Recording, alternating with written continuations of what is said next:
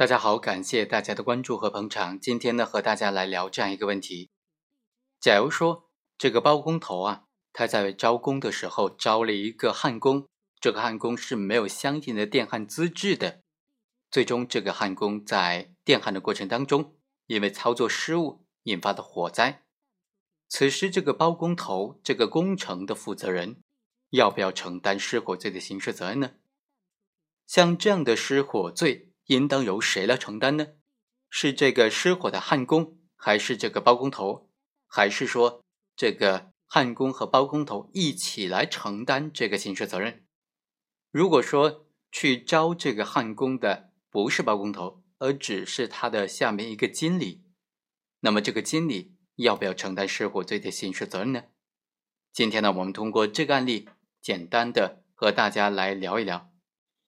二零一五年的二月份，周某就承接了一个搭建大棚的工程。后来呢，他就进行招工。他明知道施工人员是没有从事电焊作业的特种行业操作许可证的，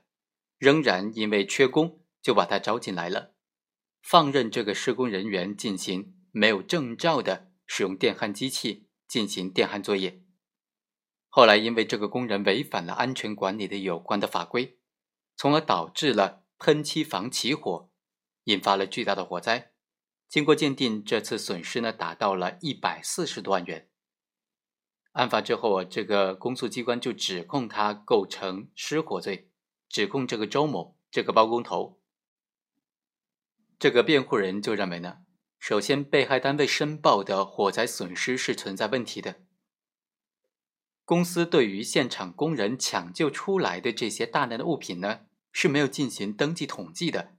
而直接将这些物品当做废品处理掉了。之后呢，提交给评估机构的材料，其中也没有将这部分抢救出来的物品进行扣除，这就加大了损失的数额的认定了。另外，根据消防部门的火灾现场的勘验笔录，过火面积仅仅是十五平方米。完全不足这个仓库的百分之十，所以评估机构根据这个公司提供的火灾损失材料做出的价格评估结果呢，是不符合客观事实的。第二，被害单位配发的这个消防设施部分是失灵的，对于火灾事故的恶化、损失的扩大，具有一定的责任。第三，房东刘某他明知道施工旁边就是一个家具的仓库，仍然将施工的工程。向被告人周某发包，所以他对事故的发生也是具有一定的责任的。第四，本案当中，被告人周某是具有自首情节的。最终法院认为啊，被告人周某他在生产作业过程当中违反了有关安全管理的法规的规定，没有资质进行施工，引发了火灾，直接经济损失达到一百万元以上，所以构成重大责任事故罪。而对于本案的这个操作人员呢？检察机关是没有提起公诉的，法院也没有提及，最终这个具体的人员是无罪的。关于犯罪数额呢，法院就认为啊，经过火灾现场的这个照片的比对啊，可以发现那些被抢救出来的材料呢，也都是已经被烧黑、被熏黑的，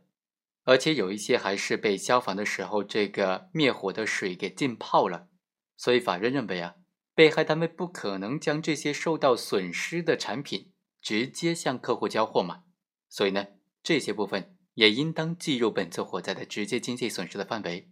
这并没有错。好，以上就是本期的全部内容，我们下期再会。